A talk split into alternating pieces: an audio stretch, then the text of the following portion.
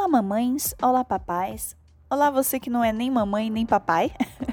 Bem-vindos a mais uma Madrugada. E hoje o papo é sobre engatinhar. Sim, minha bichinha engatinhou pela primeira vez. Foi do caralho, foi muito legal. Eu fiquei super eufórica quando eu vi. Mas eu também fiquei pensando sobre como, assim como ela, nós estamos engatinhando nessa nova etapa das nossas vidas, né? Tipo, tudo mudou. E não teve tempo para se adaptar, né? Um belo dia, só mudamos todas as rotinas possíveis. A do trabalho, da escola, de casa, até a de diversão. E assim como a Bebel, estávamos nos arrastando. Mas agora eu sinto que três meses depois, até que tô enxergando uma luz no fim do túnel, acho que enfim estamos engatinhando. Pega o café, o fone de ouvido e tenta não acordar a cria. Bora bater um papo.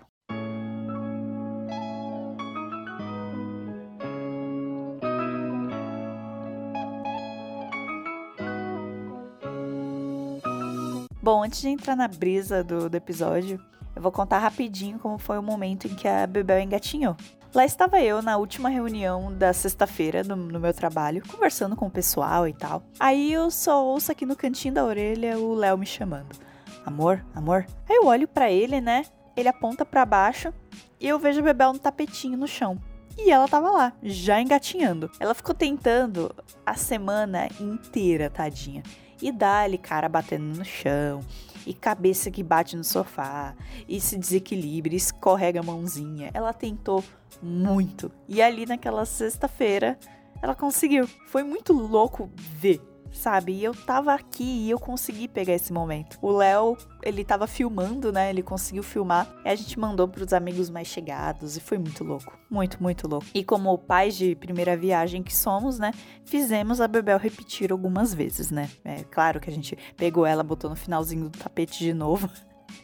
e fez ela fazer de novo o, o engatinhar, porque a gente tava adorando ver aquilo. Brinquedo novo, né, amores? Aí na madruga daquela sexta-feira eu tive a ideia para esse episódio e comecei a escrever. O Mãe Drugada ele foi pensado para ser essa primeira temporada de 10 episódios fechadinhos e eu já tinha temas pré-determinados para tudo. Mas o que eu não parei para pensar é que isso era meio conflitante com a proposta do próprio programa, porque também é para falar um pouco de como tá o meu cotidiano enquanto mamãe quarentenada. E aí as coisas foram mudando os planos. Então tem pelo menos uns três temas que eu tenho gravados, mas que eu não vou soltar, porque eles não são mais pertinentes ao momento, enquanto outros foram aparecendo, tipo esse.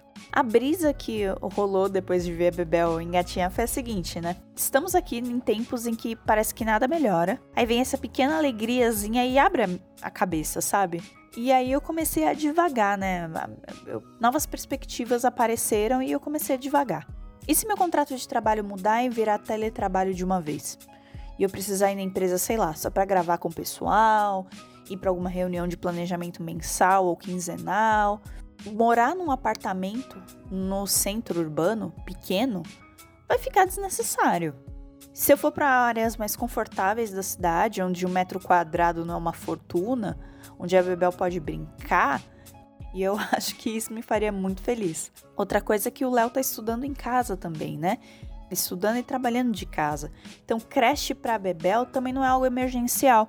Uma coisa que estava prendendo a gente muito ao bairro é o fato da creche dela estar tá aqui. Ela conseguiu uma vaga na creche, ela tem uma creche aqui.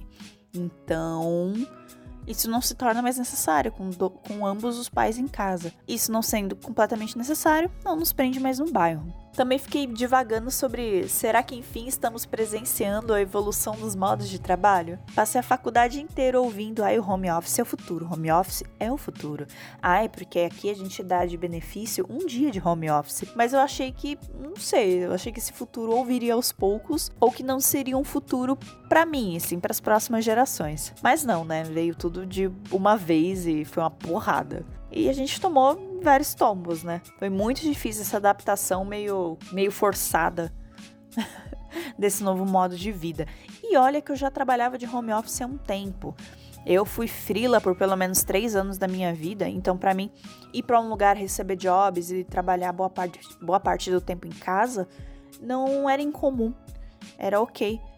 Mas eu nunca fiquei tanto tempo no home office. Foi, é, é estranho não ver as pessoas. E não houve período de adaptação. Foi só essa porrada aí. Mas enfim, mas eu sinto que a sociedade agora, depois de.